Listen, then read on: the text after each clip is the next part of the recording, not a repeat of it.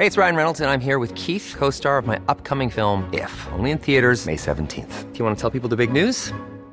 All right, I'll do it. Sign up now and you'll get unlimited for $15 a month in six months of Paramount Plus Essential Plan on us. Mintmobile.com slash switch. Upfront payment of $45 equivalent to $15 per month. Unlimited over 40 gigabytes per month. Face lower speeds. Videos at 480p. Active Mint customers by 531.24 get six months of Paramount Plus Essential Plan. Auto renews after six months. Offer ends May 31st, 2024. Separate Paramount Plus registration required. Terms and conditions apply if rated PG. Escuchas. Escuchas. Escuchas un podcast de Dixo. Escuchas Fuera de la Caja con Macario Esquetino.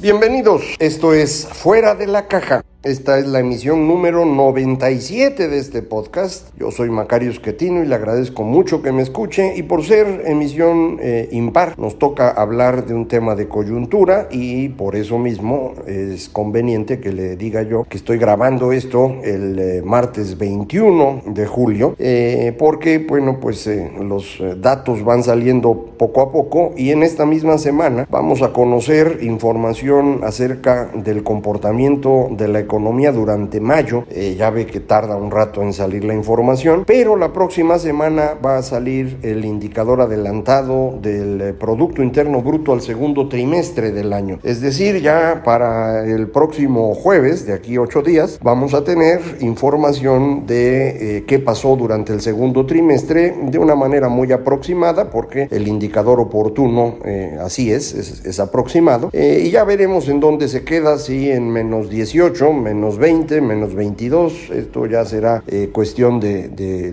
lo que nos indique INEGI, eh, y después indudablemente va a corregir, estamos hablando de cifras eh, tan disparadas que es muy, muy difícil pedirles que pudieran tener exactitud en este momento. Si usted recuerda, durante el año pasado tuvimos cada trimestre información también oportuna, en donde había variaciones de 0.1, 0.2% y luego se corregían en una cantidad similar. Entonces, bueno, pues eh, si estamos hablando de una contracción de 18%, eh, pues una corrección posterior de dos puntos o tres puntos en un lado o en otro, pues no sería nada excepcional y creo que no hay que abusar del trabajo de quienes hacen la estadística, no son magos eh, y juntar ahorita nada más la información es, es bastante difícil. De hecho, recuerde usted, INEGI no puede llevar a cabo las encuestas que hacía en los hogares y ha sustituido algunas de ellas por encuestas telefónicas. Es el caso de la confianza del consumidor y también de la encuesta de ocupación y empleo que no puede realizarse en la forma tradicional y desarrollaron una metodología para aproximar los resultados vía telefónica eh, que bueno pues han arrojado cifras espeluznantes ya las hemos comentado eh, en abril y mayo que son los datos que tenemos la pérdida de empleos en general fue del orden de 20 millones de personas que perdieron su espacio laboral, eh,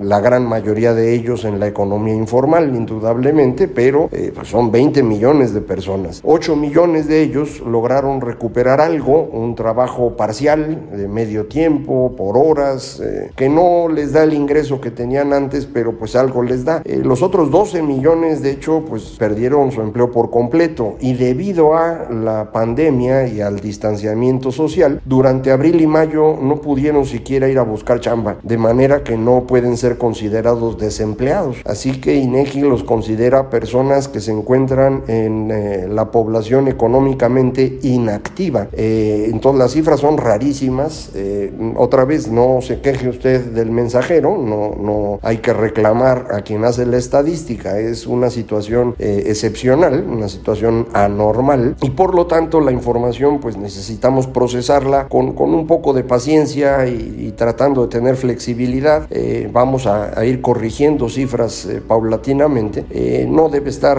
muy lejos entonces la expectativa de tener una contracción como la que le comentaba. por ejemplo, en Estados Unidos tampoco tenemos el dato del Producto Interno Bruto todavía durante el segundo trimestre, pero lo que sí hay de Estados Unidos es el comportamiento de la actividad industrial, específicamente en manufacturas la contracción es del orden del arribita del 15% eh, y en la parte industrial en general, es decir, lo que incluye minería, lo que ellos llaman utilities, aquí le llamamos transporte de gas, agua y electricidad, eh, manufacturas y construcción, estas cuatro grandes actividades. En el conjunto, le decía, esta actividad industrial tiene una contracción del 12% en Estados Unidos y manufacturas arribita del 15%. Eh, para México todavía no le puedo decir porque el último dato que tenemos es eh, mayo, eh, pero entre abril y mayo en manufacturas nuestra contracción es del 35% y en la industria estamos hablando de más de 20%. Entonces traemos una contracción del doble de la de Estados Unidos en la parte industrial. Eh, no sabemos todavía cómo va a estar en la parte de servicios. Yo esperaría que la caída no sea del doble de la que tiene Estados Unidos y por eso mi expectativa de tener una contracción del PIB del 20%, tal vez un poquito más. La mayor parte de los eh, analistas y estudiosos de la economía aquí en México eh, esperan que la contracción sea un poco menor y ellos le apuestan más al orden del 18%. Eh, como le digo, al final sabremos en algún momento, pero no va a ser tan pronto, porque pues las fallas de medición que se tienen ahorita son un poco mayores. Pero bueno, no, no se fijen esos detalles, pensemos en lo que sigue, en la velocidad a la cual se puede recuperar la economía. y tampoco es nada extraordinario lo que podemos esperar hacia adelante. Las empresas, eh, le digo, los eh, eh, bancos, instituciones, agencias que hacen pronósticos económicos han ido modificando su estimación paulatinamente. lo han hecho con mucha lentitud en mi opinión, y es que es difícil aceptar que va a haber una contracción tan grande en la economía, nunca habían hecho estimaciones como las que hoy presentan y pues deben sentir feo, sobre todo porque si usted trabaja en un banco eh, como economista y va a presentar un, un dato de este tipo, sabiendo que el gobierno se va a enojar, que se van a preocupar los ahorradores, que los que deben al banco pueden dejar de pagar, pues se siente feo poner el numerito y que encima vaya el, el logotipo de, del banco. Entonces eh, son más cuidadosos de lo que tengo que ser yo, que no, no respondo a ninguna institución o agencia. Y bueno, pues es simplemente mi, mi trabajo, de manera que no, no tengo que andar cuidando este valor de la marca que sí cuidan los, los señores en los bancos y en las agencias. Eh, pero pues eh, poco a poco se han ido acercando a las cifras que yo ya le había anunciado desde hace varios meses. Y es que desde el principio era perfectamente claro el tamaño del golpe. Mm, si usted recuerda, mi primera estimación estaba en el orden de, entre 10 y 11% la contracción de la economía para todo este año y la última, la más reciente, lo tengo entre menos 12 y menos 13. Los bancos empezaron con menos 4 y luego fueron a menos 6 ya pasaban a menos 8 y hace un rato vi una nota en el financiero sobre la encuesta que hace eh, City Banamex eh, a, los expertos económicos en el país y ahora el promedio anda en menos 9.6. Eh, ¿Por qué no llegan a 10? Porque se siente bien feo poner menos 10, entonces pues ponen menos 9 y cachito y por eso el promedio da en donde da, pero poco a poco irá usted viendo eh, cifras un poco más feas. Acuérdense, estamos en julio para confirmar que efectivamente la economía se está contrayendo a un ritmo de dos dígitos, me imagino que todos ellos van a esperar hasta septiembre, pero en cualquier caso, pues eh, ya lo iremos platicando. Eh, vamos a tener que esperar también eh, esta, este segundo trimestre, julio, agosto y septiembre, para poder medir la recuperación. si la recuperación es rápida, entonces podríamos esperar que, que la caída fuera menos, menos grave. si estos economistas están moviendo más en dirección de los datos malos que yo había propuesto, esto significa que no están percibiendo aún eh, recuperación. Eh, de este segundo, perdón, de este tercer trimestre, nada más tenemos unos cuantos días, los primeros tres semanas del, del mes de julio. Los banqueros tienen alguna información de muy corto plazo que les ayuda a medir esto. Eh, por ejemplo, cómo se están moviendo sus depósitos, qué tanto se están usando las tarjetas de crédito y débito, eh, y esto les permite medir un poco el comportamiento de la economía, pero no cree usted que hay mucho más que eso. Eh, algunos están utilizando medición de, movilidad de la gente con datos celulares, otras personas miden el comportamiento de, de la demanda de energía eléctrica, en alguna ocasión, si no me equivoco, lo platicamos aquí mismo. Yo he ido siguiendo esos datos también, pero traen un rezago de 15 días, entonces pues tampoco me permiten aún medir el tercer trimestre. Eh, los, con estos pedacitos se van haciendo estimaciones, bueno, hacia dónde va el comportamiento económico. Un dato muy importante para México es que va a pasar con el turismo. Recuerde usted que el turismo representa en México 9% del PIB y una parte no menor de ese turismo es extranjero y, y no está llegando y va a tardar en llegar porque mm, la pandemia ha imposibilitado los viajes. Entonces, pues esto dificulta la recuperación de grandes centros turísticos como es el caso de Cancún, Playa del Carmen o también de Puerto Vallarta o Los Cabos. Entonces, si esta gran actividad económica que es el turismo, digamos, lograra terminar el año a la mitad de como estuvo el año anterior, pues ahí ya se nos fueron cuatro puntos y medio del PIB.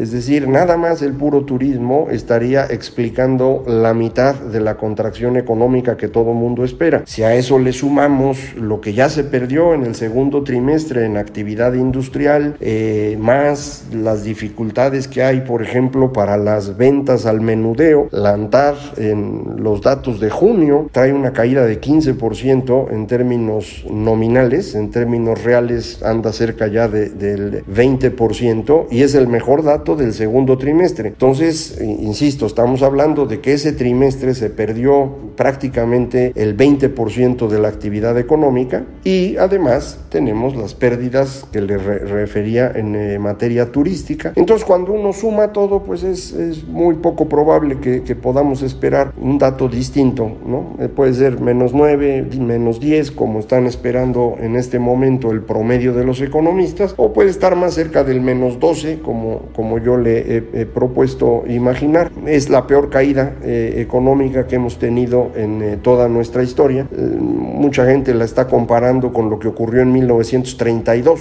alrededor de la Gran Depresión de Estados Unidos, pero hay que recordar, en ese entonces no existía ni siquiera el Producto Interno Bruto, no se medía esa cosa, medían actividad económica y luego se han hecho estimaciones de cuál hubiera sido el, el PIB y cayó 14% en aquella época. Entonces, pues pues estaríamos quedando muy cerquita. Eh, viene el fenómeno importante que es ¿y cuánto vamos a crecer en el 21? Porque si la caída profunda de este año es compensada con un crecimiento acelerado en el 2021, es decir, una recuperación eh, inmediata, bueno, pues eh, no, habrá sido tan grave. Por ejemplo, esto están esperando muchos países en, Europa, el mismo Estados Unidos espera recuperar durante el próximo año buena parte de, la, de lo perdido en este. Nosotros, en cambio, la las estimaciones que tenemos van del 2 al 4% de crecimiento para el próximo año. Eh, entre 2 y 4%, pues lo crecíamos en los años de Vicente Fox,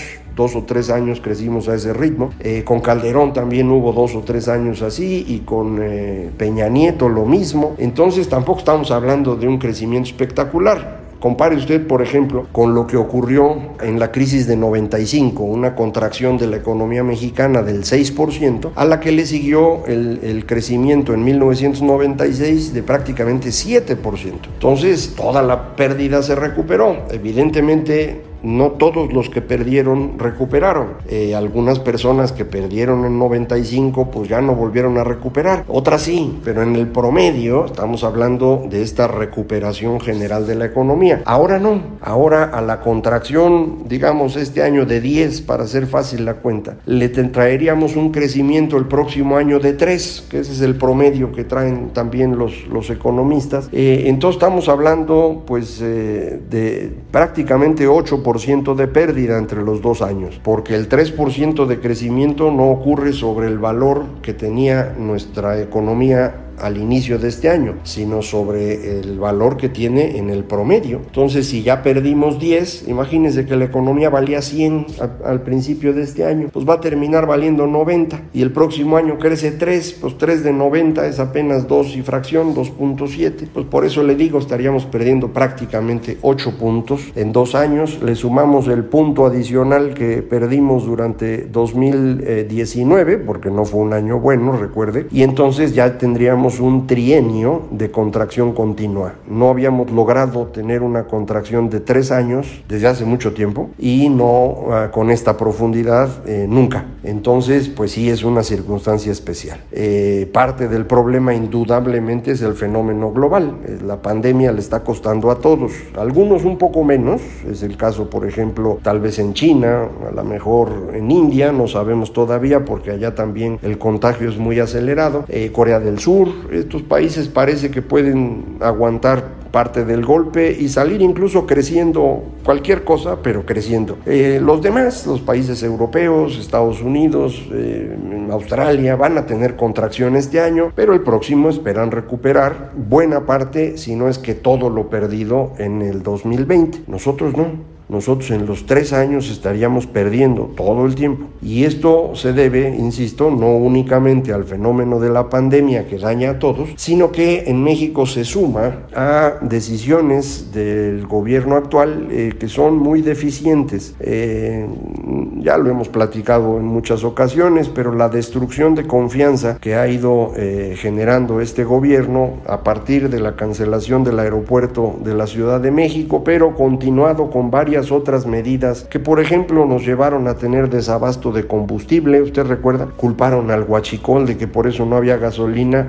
pura mentira. El huachicol ahí sigue y la gasolina no la tuvimos porque ellos eh, tomaron decisiones erróneas llegando a Pemex. Eh, y luego desabasto de medicinas y de material de curación porque según que iban a acabar con la corrupción, no acabaron con nada salvo con el sistema de salud. Eh, incluso a fines de 2019 desaparecieron el seguro popular, una de las mejores eh, medidas de política pública que tenía México, lo sustituyeron con una entelequia llamada Insabi, que no sirve para nada, y justo en ese momento nos llega el bicho. Entonces, pues nos agarra en condiciones eh, muy serias eh, y en lugar de tratar de resolver, de ver qué medidas se podían tomar para aminorar el problema, pues nos pusieron un merolico para que nos estuviera mareando durante un buen rato. Ya todo mundo creo que ha reconocido la incapacidad capacidad del señor López Gatel, pero si no la ha eh, percibido usted, eh, pues es cosa de voltear a ver tantito a lo que ha dicho durante estos meses y, la evidencia es, abrumadora. Eh, entonces,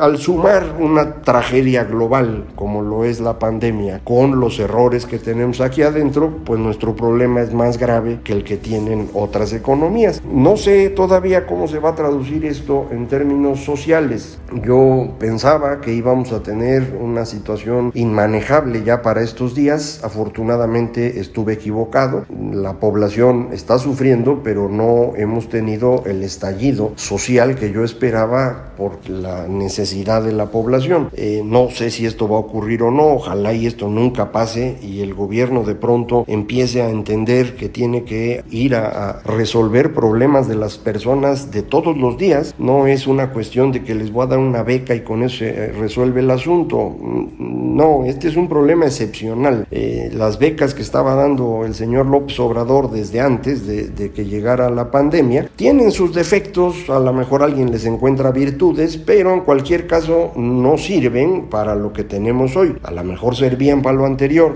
yo insisto que creo que no, pero no importa. Para lo de hoy seguro no sirve. Y entonces se necesitan tomar medidas adicionales que no hemos visto. Teníamos una línea de crédito con el Fondo Monetario Internacional que nos hubiera prestado el dinero sin ningún problema y ese dinero pudo haberse utilizado para evitar quiebra de empresas y para repartir dinero a, a las personas que viven en la economía informal, para traer millones de pruebas y con eso dar seguimiento a los casos en México y evitar el contagio, pues nada de eso se hizo. Tenemos esperanza en que un día de estos el señor López Obrador amanezca y se dé cuenta que se equivocó y corrija, pues yo no. Desafortunadamente, ojalá usted sí la tenga, ojalá yo esté equivocado y podamos ver decisiones inteligentes en algún momento del futuro. Eh, yo con este gobierno pues no tengo esperanza alguna. Eh, pero ya se me acabó el tiempo, entonces lo dejo otra vez amargado como ya es costumbre, pero la próxima semana platicamos de estos temas de largo aliento y capaz que para entonces ya estamos recuperando algo del optimismo que comentamos hace una semana y que, que ahora lo dejo en suspenso nada más para que no se me acostumbre usted. Muchísimas gracias por escucharme, ya sabes, muy fácil comunicarse conmigo, arroba Macario MX en Twitter, eh, macario arroba macario.mx es el correo electrónico y la página es www.macario.mx. Muchísimas gracias, esto fue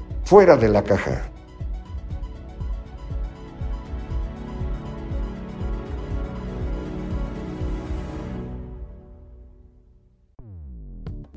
Dixo presentó Fuera de la caja con Macario Esquetino. La producción de este podcast corrió a cargo de Verónica Hernández. Coordinación de producción, Verónica Hernández. Dirección General, Dani Sadia.